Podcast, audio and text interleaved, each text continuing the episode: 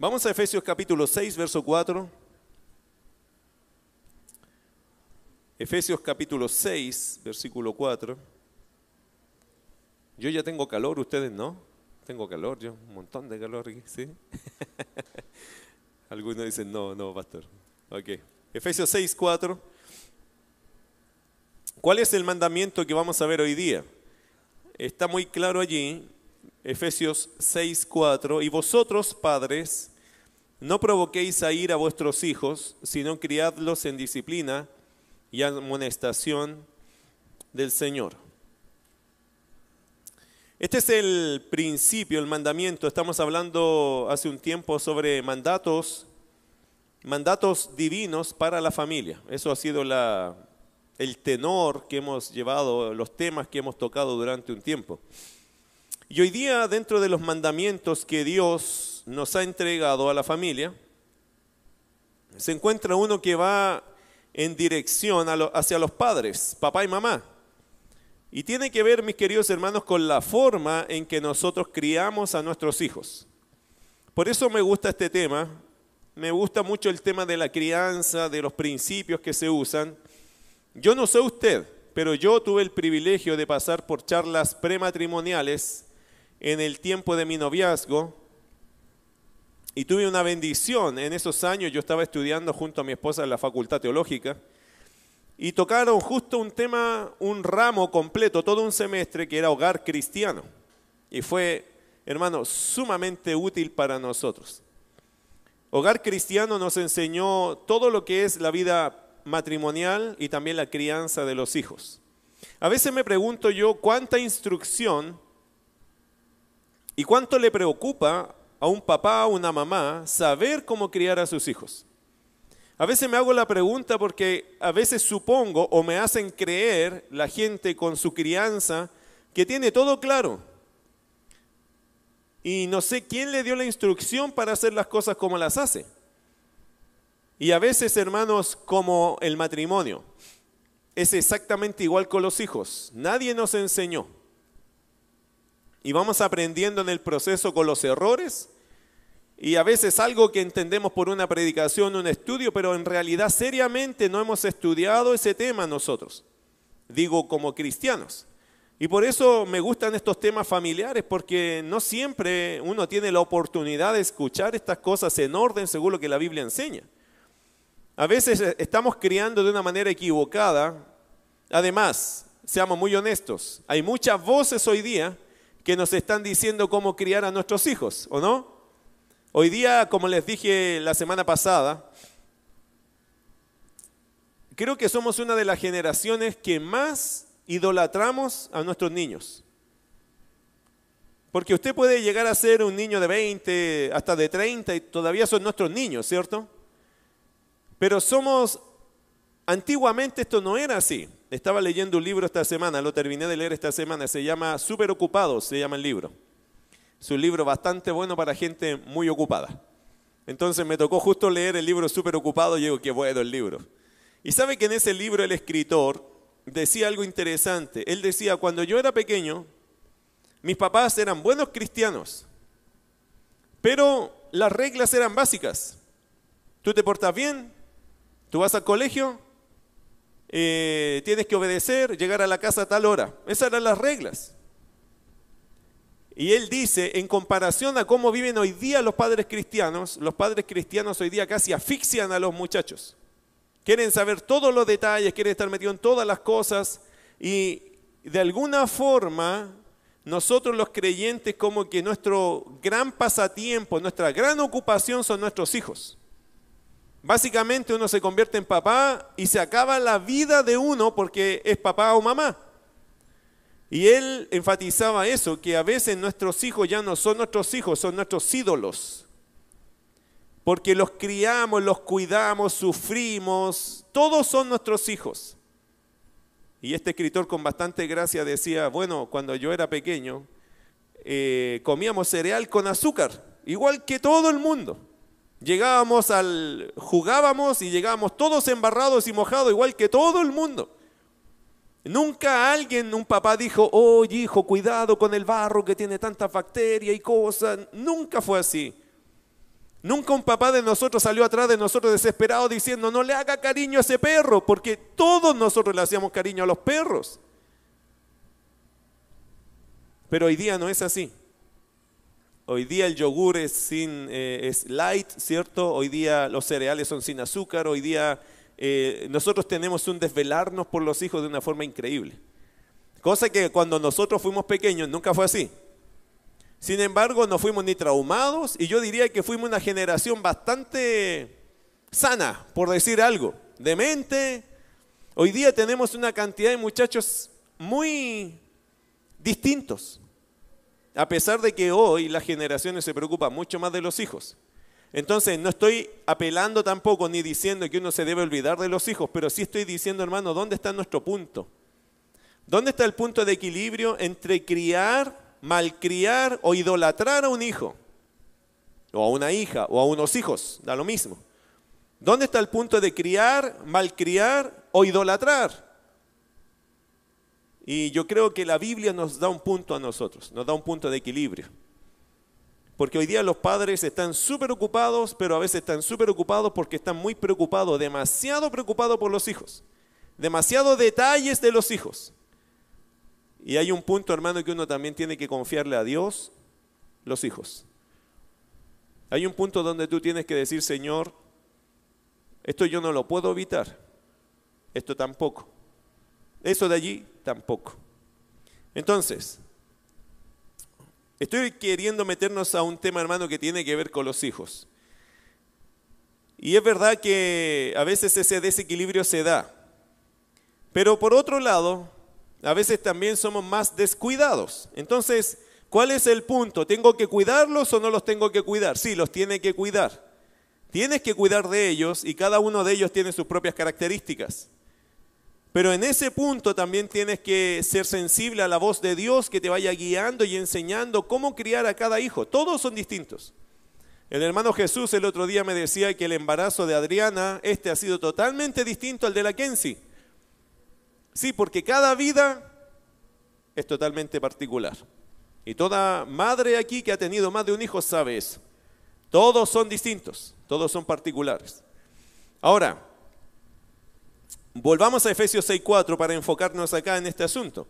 Dios, mis queridos hermanos, ha sido muy claro en lo que Él quiere para nuestros hijos cuando se habla de crianza. Quiero que vaya a la segunda parte para luego enfatizar la primera parte de este pasaje, Efesios 6, 4. Dios ha sido muy claro, mis queridos hermanos, en lo que Él quiere para nuestros hijos cuando se habla de crianza. Esto lo va a encontrar aquí la segunda parte de Efesios 6, 4. ¿Qué es lo que Dios quiere de nosotros hablando de la crianza de nuestros hijos? Efesios 6, 4, la parte B, que dice, criadlos en disciplina y amonestación del Señor. Dios espera que todo padre cristiano guíe el corazón de sus hijos a la persona del Señor. Eso dice el pasaje, ¿cierto? Mire Efesios 6.4, la segunda parte, si no criadlos en disciplina y amonestación de qué? Del Señor. ¿Cuál es el punto de nosotros? Nosotros tenemos que guiar a nuestros hijos, como dice, creo que Ted Tripp dice algo así, guiar el corazón de los hijos a Dios. Hay un libro, y no sé de quién es, no sé si es Ted Tripp o otro, que dice cómo pastorear el corazón de tu hijo. ¿Y cuál es la idea? Que todos los esfuerzos, todas las palabras, todos los consejos, y hermano, escúchalo bien, incluso toda disciplina hacia nuestros hijos los dirijan al Señor. Creo que este es el punto de la palabra también. De hecho, los esfuerzos de varios escritores es que los cristianos nos concentremos en algo. Todo lo que tú le digas a tu hijo, todo lo que le des a tu hijo, todo lo que le enseñes a tu hijo, todo lo que castigues a tu hijo, todo lo que tienes que hacer con tu hijo, tienes que dirigirlo hacia el Señor, no hacia ti. Muchos padres cuando crían dicen, hijo, me fallaste. Pero el problema de eso, hermano, es que tú enfocas a tu hijo dándote cuenta a ti. Cuando lo mejor sería, hijo, le fallaste al Señor. Porque eso le va a hacer conciencia a la persona que tú estás criando, que tiene un Dios al cual que tiene que darle cuenta primero que a nosotros, ¿cierto? Cuando un hijo peca, ¿qué tenemos que hacer, hijo? ¿Estás arrepentido de haberle fallado al Señor? Porque nuestros corazones, hermanos, son orgullosos, son soberbios y son humanistas. Y nosotros tenemos que llevar el corazón de ese corazón de nuestros hijos a Dios. Hijo, Dios es más importante. Siempre guiarlos al Señor. Por eso Efesios 6:4 que dice, criadlos en disciplina y amonestación del Señor. Ese es el fondo del asunto. Guiar a nuestros hijos a tener una relación personal con Jesucristo. Ese es el fondo del asunto. Por eso todo lo que le digo, le hablo, vivo, proveo, comparto con ellos, todo tengo que llevarlos a dónde? Al Señor. Ahí tengo que llevarlos yo a mis hijos. Esa es mi tarea como padre. Mire Proverbios 22.6. ¿Qué dice? ¿Lo conoce de memoria? ¿Cierto? El pastor David Cayulá lo puede... No. Cualquiera lo puede citar o no. Instituto Bíblico, Proverbios 22.6. Instruye al niño en su camino. Y aun cuando fuere viejo, no se apartará de él. Lo conocía, ¿cierto? Quizás no la cita, pero ahí está el versículo. Interesante, hermano, estaba pensando en este estudio y tiene mucho que ver con este pasaje también. Instruye al niño en su camino y aun cuando fuere viejo no se apartará de él. La nueva versión, la nueva traducción viviente, una versión de Biblia que ha salido no hace tanto, dice así. Dirige a tus hijos por el camino correcto y cuando sean mayores no lo abandonarán. Me gusta la forma que lo tradujo la NTV. Dirige a tus hijos por el camino correcto y cuando sean mayores no lo abandonarán. Nuestra tarea fundamental cuál es? Instruir a nuestros hijos en su camino. ¿Qué significa? Aquí muchos comentaristas han gastado un montón de tinta para decir qué significa instruir al niño en su camino. No voy a entrar en esa polémica. Sí quiero rescatar algo de este pasaje. Después de leer y escuchar muchas explicaciones, creo que algo que podríamos rescatar de este proverbio es que una cosa eh, que los padres debemos hacer es estar involucrados en el desarrollo de su carácter, en el desarrollo de sus convicciones, de sus costumbres, de sus amistades, de sus decisiones y otras cosas, con el fin de guiarles a las mejores decisiones y actitudes. Cuando dice el texto, instruye al niño en su camino, ¿qué significa? Que el muchacho tiene su camino, ¿cierto? Mientras va desarrollando su camino, ¿qué nos pide Dios a nosotros los padres?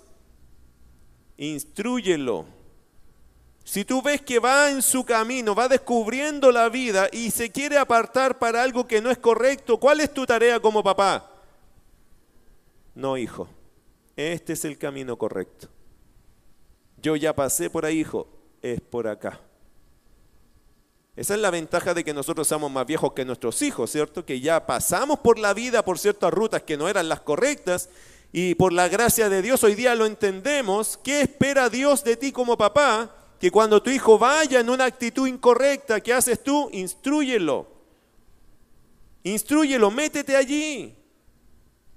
Por ejemplo, si ves en tu hijo pequeño arrogancia o soberbia, orgullo, ¿qué tienes que hacer? Llevarlo a la humildad. Si lo ves en una desobediencia, ¿dónde lo tienes que llevar? A la obediencia. Si lo ves en la indiferencia, no, hijo, comprométete con la gente. Uno tiene que ir instruyendo. Porque hermano, eso es la idea. Los hijos van a ir caminando por su camino, van a ir armando su camino y mi trabajo es instruirlos para que vayan y logren lo mejor en ese camino. Hay una consecuencia si no lo hacemos. ¿Qué dice el Proverbios? Instruye al niño en su camino y aun cuando fuere viejo, no se apartará de él.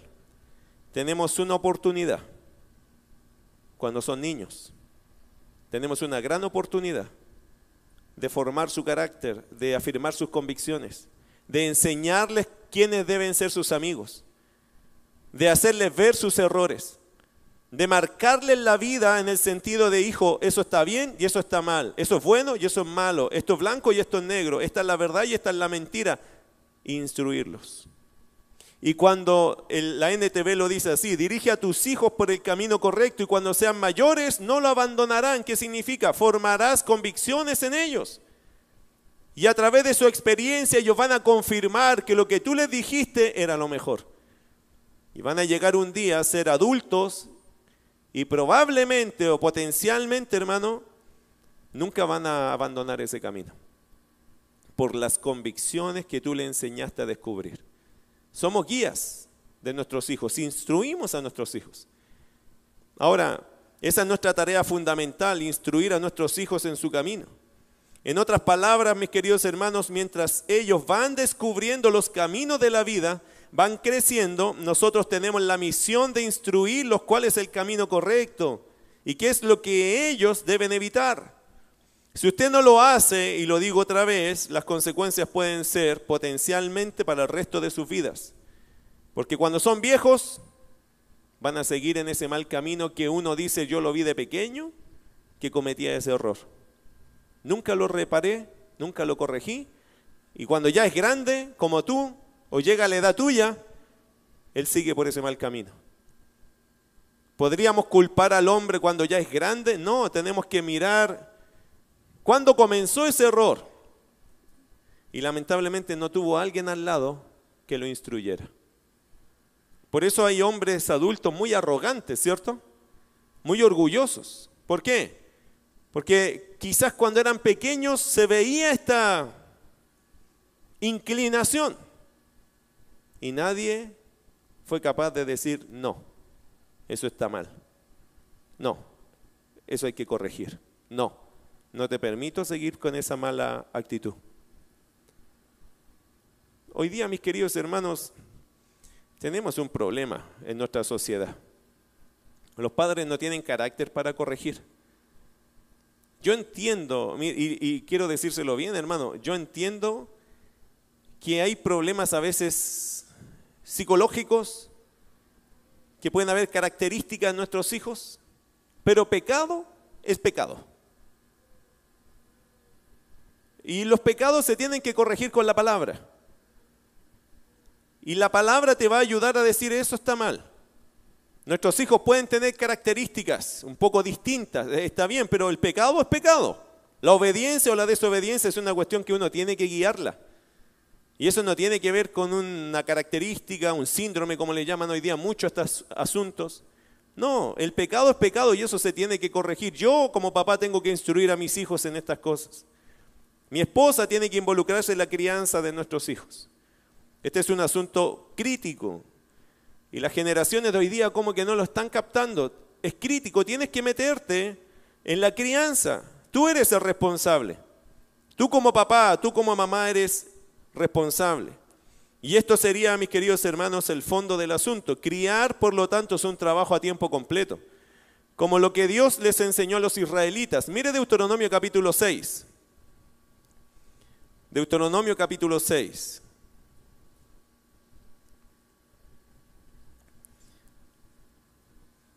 El Señor a los israelitas, cuando los llamó a ser pueblo, les puso un peso, el peso de la crianza de sus hijos en lo espiritual. Y ese fue el fondo del asunto de Dios para que se perpetuara la crianza espiritual en sus hijos. Y por eso me gusta este pasaje, porque nos involucra, nos da peso en eso, en el fondo del asunto, que es criar a nuestros hijos en disciplina y amonestación del Señor. Escucha, escucha por favor Deuteronomio 6, 4 al 9. Dice, oye Israel, Jehová nuestro Dios, Jehová uno es. Y amarás a Jehová tu Dios de todo tu corazón y de toda tu alma y con todas tus fuerzas. Y estas palabras que yo te mando hoy estarán sobre tu corazón. Y las repetirás a tus hijos. Y hablarás de ellas estando en tu casa y andando por el camino y al acostarte y cuando te levantes. Y las atarás como una señal en tu mano y estarán como frontales entre tus ojos. Y las escribirás en los postes de tu casa y en tus puertas. Interesante lo que dice la palabra. Hacer de la crianza espiritual un camino diario. Eso es lo que está diciendo este pasaje. Incluir al Señor en todo lo que hacemos, en todo lo que vivimos. Un caminar con Dios, una vida de fe. Note lo que dice versículo 7 o 6. Y estas palabras que yo te mando hoy estarán sobre tu corazón y las repetirás a tus hijos y hablarás de ellas estando en tu casa y andando por el camino y al acostarte y cuando te levanten. Hermano, en esa dinámica Dios nunca quiso que la fe fuera una cosa religiosa, sino algo relacional. Hablamos de Dios en el camino con los hijos Cuando estamos en la casa, nos vamos a acostar, o cuando nos levantamos o compartimos el desayuno. Hablamos con nuestros hijos de Dios a través de la vida que estamos pasando, a través de las cosas que se están viendo. Eso es lo que Dios espera, que la palabra de Dios, que Dios esté metido en toda, entrelazado en todos los temas de la vida. Si yo estoy yendo en el camino con mis hijos, háblales. Si estás almorzando con ellos, aprovecha de hablar. Involucra a Dios, de hecho, al punto. ¿A cuál punto? Mira versículo 9. Y las escribirás en los postes de tu casa y en tus puertas. ¿Qué significa eso? En una aplicación, en tu propia casa tú podrías tener textos favoritos de la familia, ¿o no? Versículos que ayuden visualmente a, a recordar verdades de Dios. Dios incluso de esa forma quería que adornaran las casas con verdades de la palabra de Dios. Qué hermoso, hermanos, cuando uno va a la casa de un hermano y tiene un versículo lema grande allí. Pero menos y menos se ve eso. Y qué lindo es cuando las piezas de los muchachos no tienen estas cosas del mundo, sino que tienen textos que ayuden a nuestros hijos. Qué bendición, hermano, cuando una pieza está adornada en pos de que ellos aprendan algo de Dios. Si fuéramos más creativos, probablemente llenaríamos nuestras casas con cosas hermosas, pero de Dios. Los israelitas tenían este principio. ¿Cuál era? El fondo, hermano, criarlos en disciplina y amonestación del Señor. ¿El fondo cuál era? Que todas las cosas que vivamos con nuestros hijos los guíen al Señor. Ese es el fondo. Pero hoy día no vamos a hablar del fondo, vamos a hablar de la forma. Porque hoy día vamos a hablar de qué cosa? Y vosotros padres no provoquéis a ira a vuestros hijos. Entonces, ahora vamos a Efesios capítulo 6, verso 4. Vuelva ya. Porque el fondo, ¿cuál es? Llevar a nuestros hijos al Señor. Pero si la forma es mala, el fondo no se cumple. ¿Cuál es el fondo? criar a mis hijos, llevar a mis hijos de la mano a donde está el Señor. Esa es mi tarea. A través de la vida que Dios nos dé, que les dé a ellos sus experiencias, tomarlos, ahí está el Señor, hijos. Pero ¿sabe que eso puede ser dañado por la forma? Porque eso es el fondo, pero también hay una forma. Y yo encuentro que la forma, ¿cuál es? El Señor cuidó ambas cosas. Mira Efesios 6:4. Y vosotros padres, no provoquéis a ira a vuestros hijos. Ahí está la forma. Y el fondo es criarlos en disciplina y amonestación del Señor. Por eso, mis queridos hermanos, forma y fondo deben ser armoniosos si queremos marcar la vida espiritual de nuestros hijos.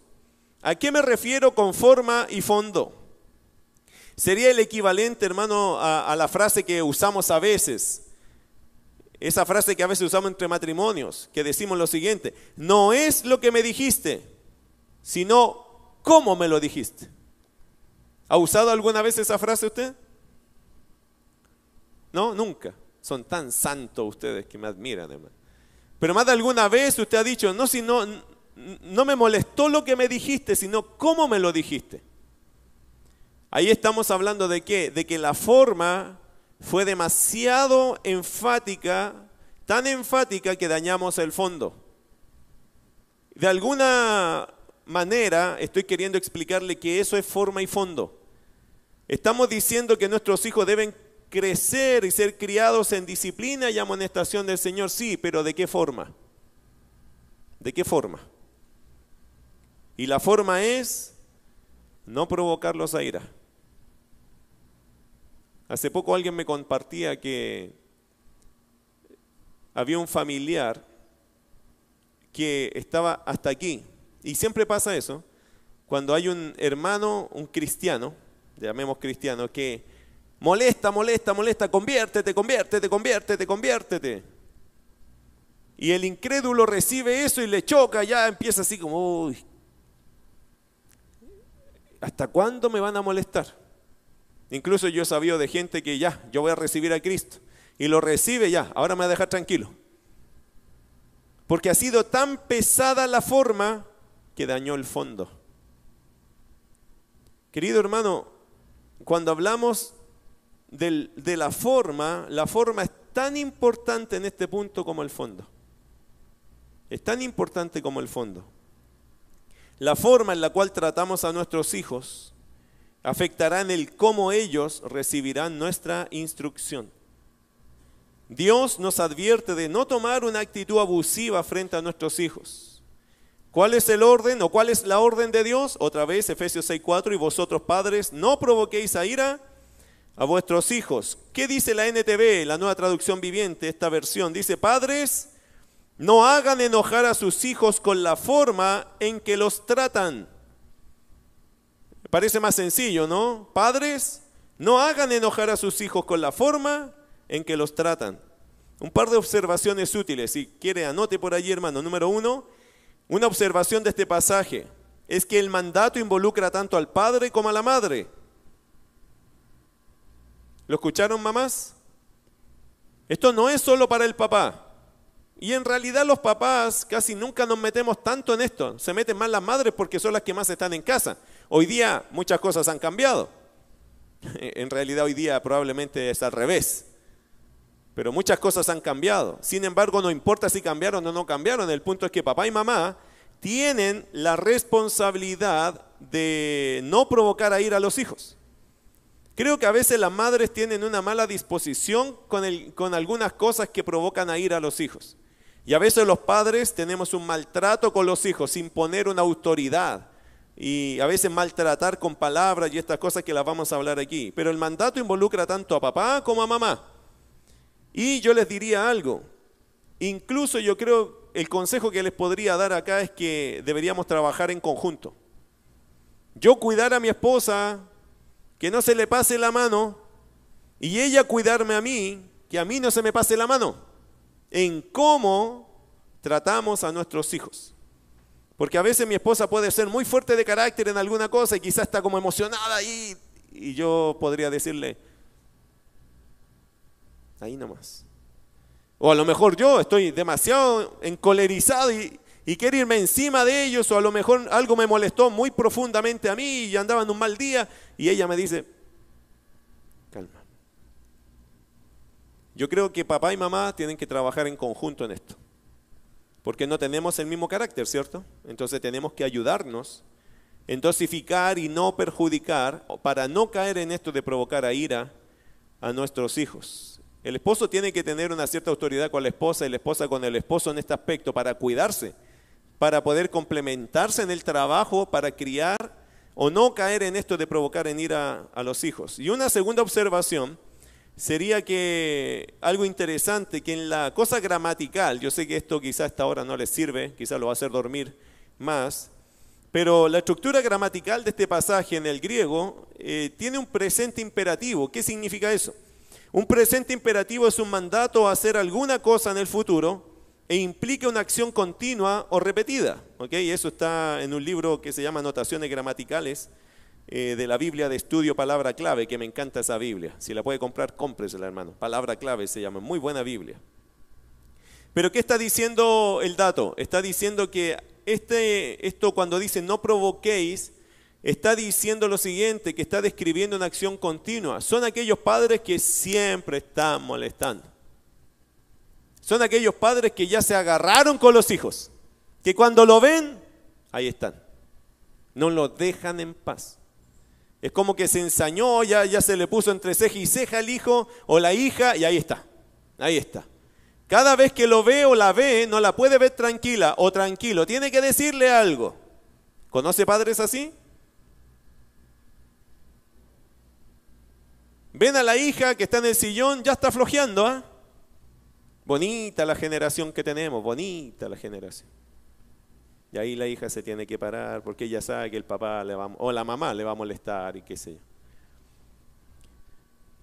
Hay un asedio a veces hacia los hijos para darle y darle y darle, hermano. Y esa es una muy mala costumbre de los padres.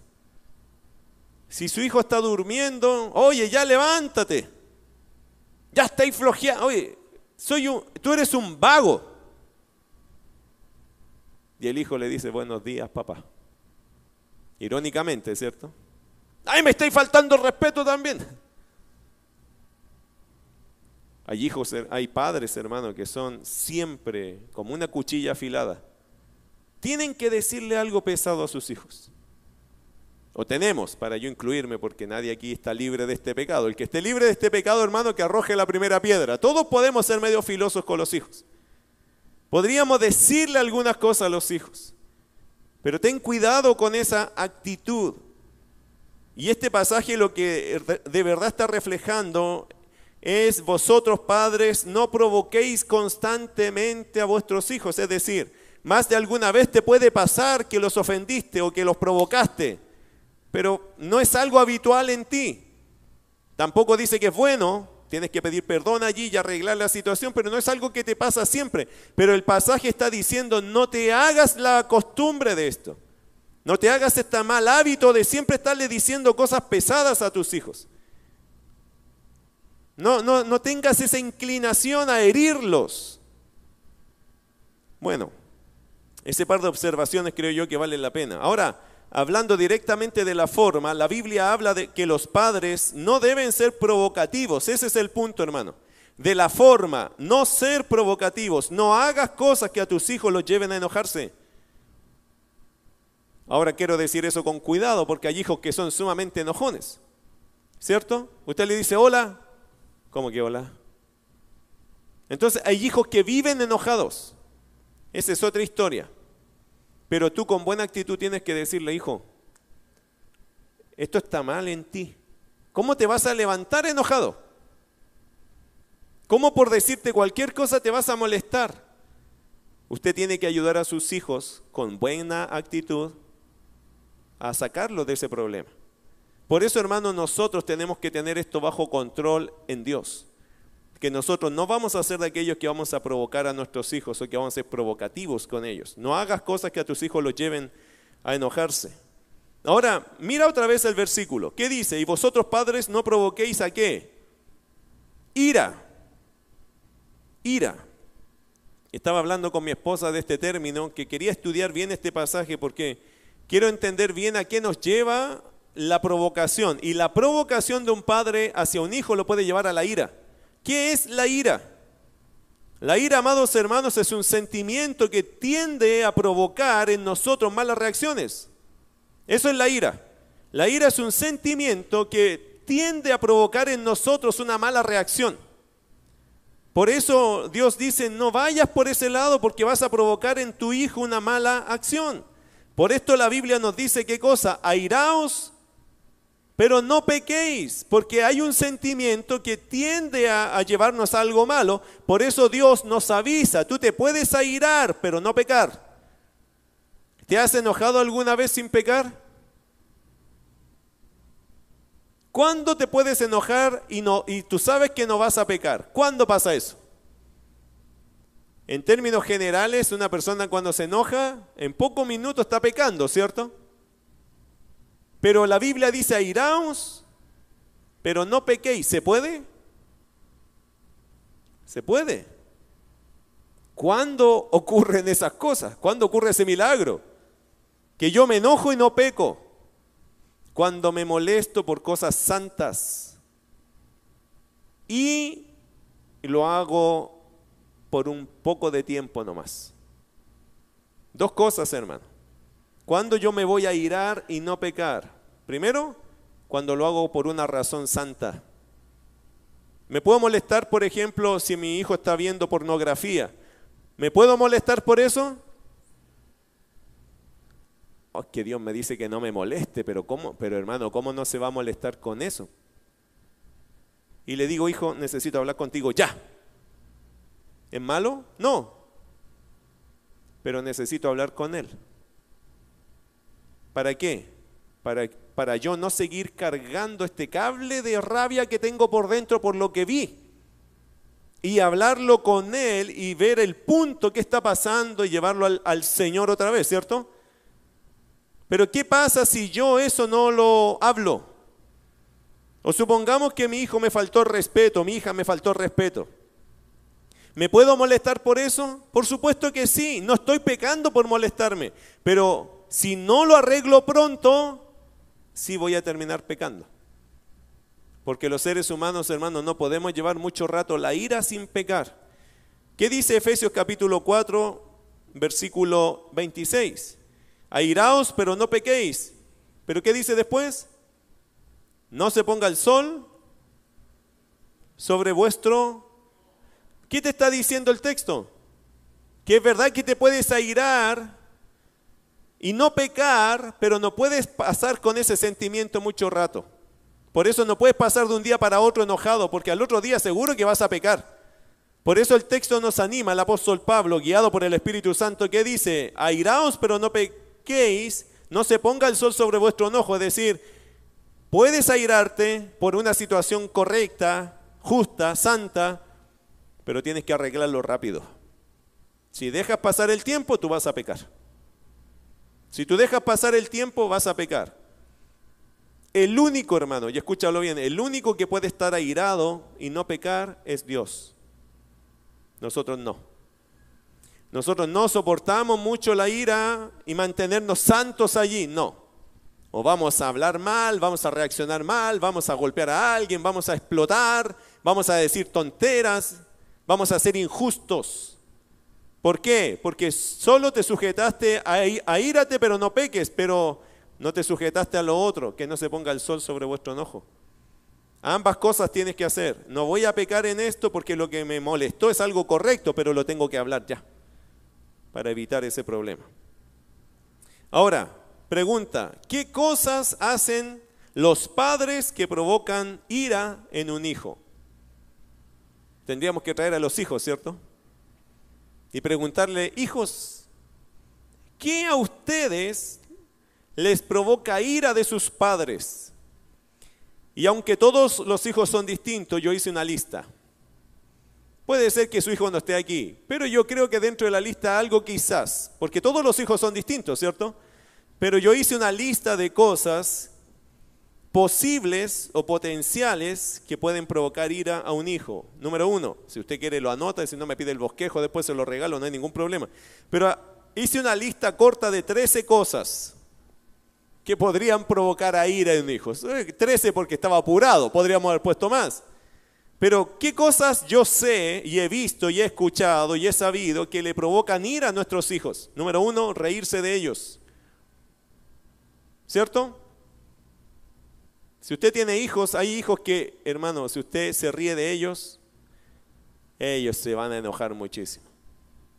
Número dos, exponerlos frente a los demás. Los, padres, hermanos, somos muy buenos para hablar de nuestros hijos con los demás. Y a veces nuestro hijo está presente y poco nos importa que estamos revelando, oye, ¿te acuerdas cuando era chico y lo empezamos a hablar de cosas que a ellos le incomodan y nosotros los exponemos? Ya, ¿qué te importa si eras guagua? ¿Qué te...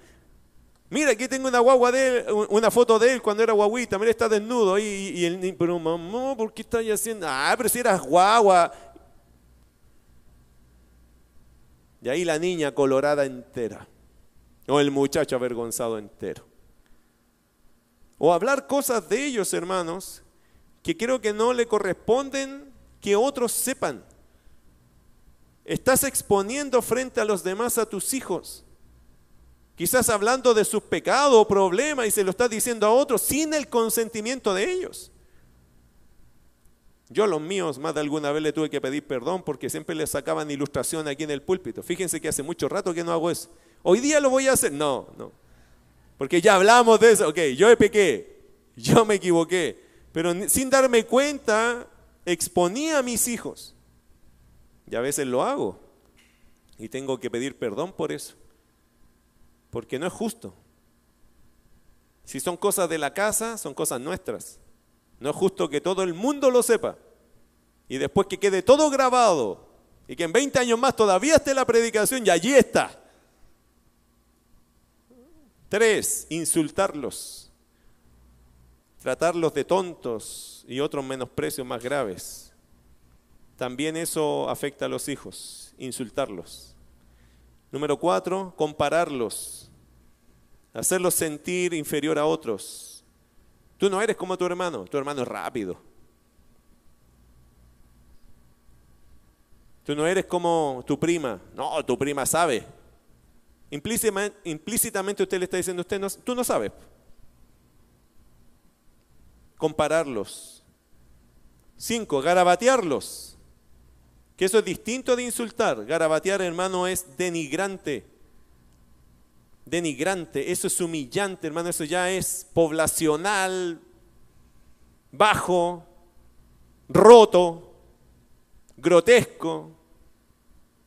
Póngale el, el calificativo que quiera, pero es una bajeza garabatear a sus hijos. Insultar, hermano, a tu propio hijo. Yo encuentro que eso es la cosa más denigrante que le puedes hacer a, a, tu hijo. Es como lo que decíamos el domingo, es como escupir a una persona en la cara. Eso es garabatear y tantos padres garabatean a sus hijos.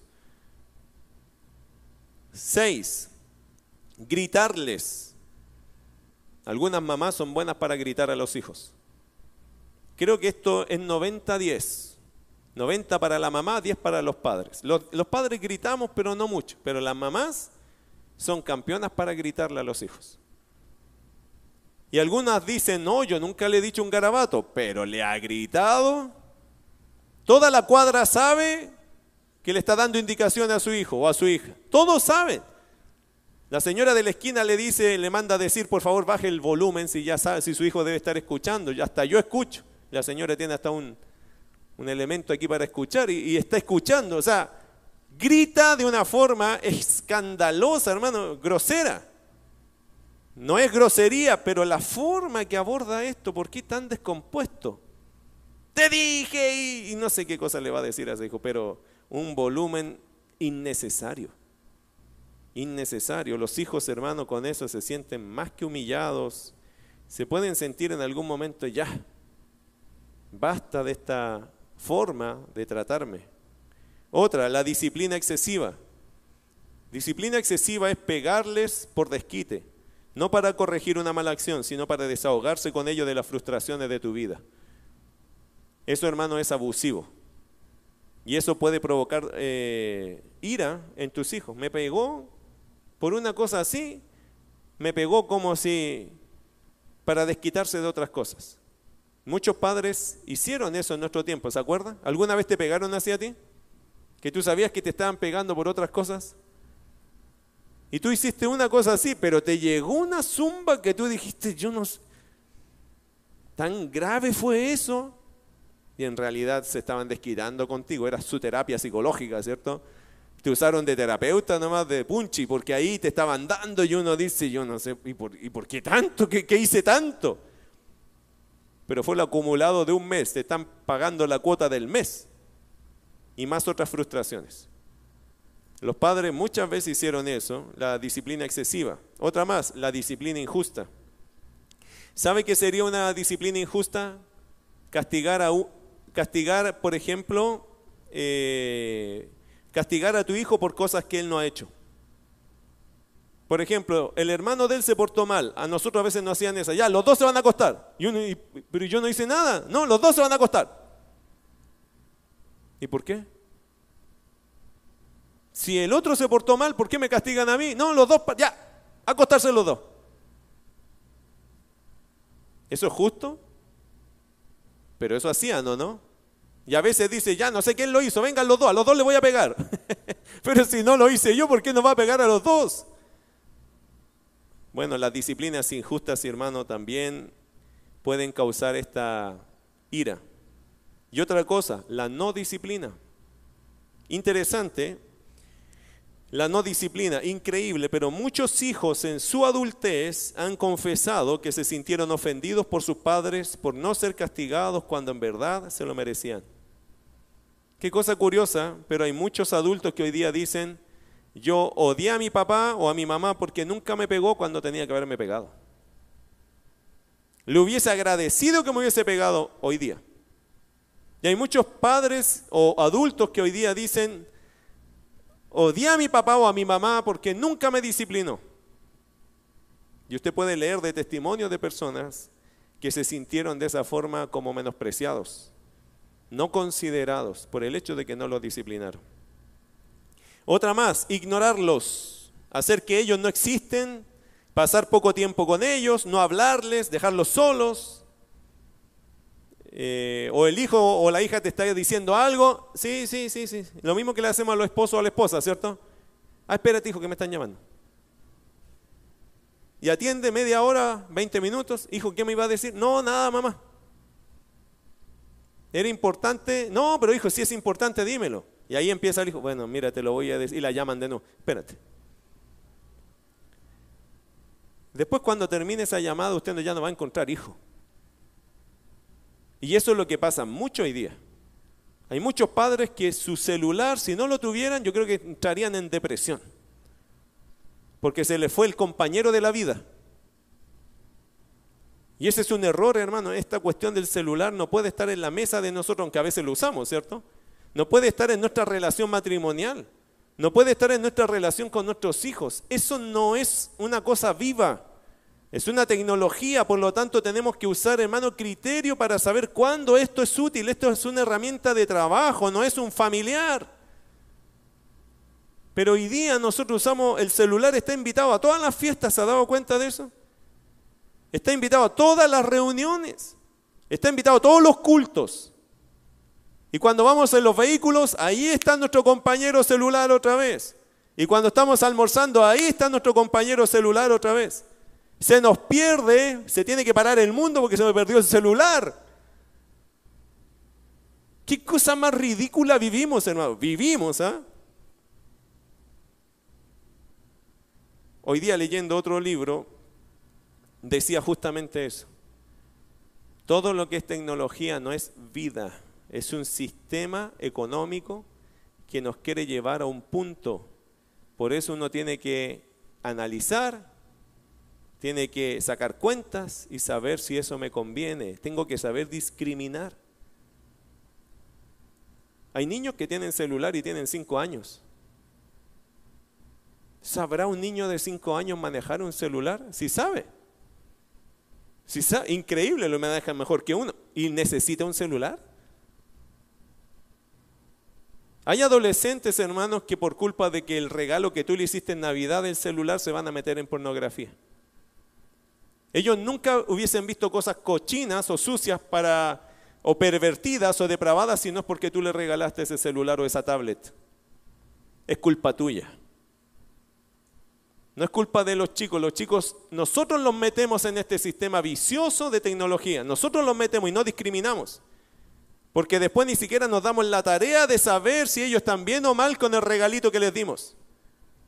Muchos de ellos cambiaron de simpatía a apatía el día que se les regaló tecnología. Si tus hijos siempre andan contigo, ¿para qué necesitan celular? Pero ahí estamos, porque todos piden, ¿cierto? Pero una cosa tecnológica, hermano, que no es fuente natural de vida, tenemos que nosotros discriminar y analizar si esto de verdad es algo útil para la familia.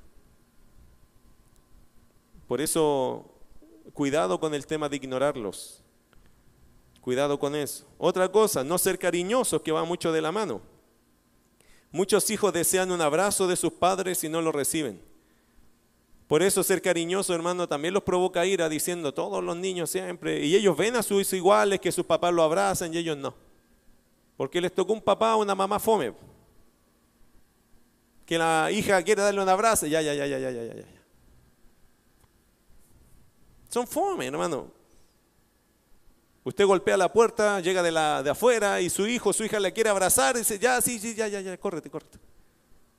Qué pena que les tocó padres sin ninguna gracia, sin ningún cariño natural, porque son tus hijos. Hoy día nos mandaron a los varones una, Leyeron la carta que mandaron, algunos leyeron esta cartita que mandaron a los varones. Qué linda carta, ¿cierto? Qué motivación de amar a nuestras hijas, en este caso era para una niña.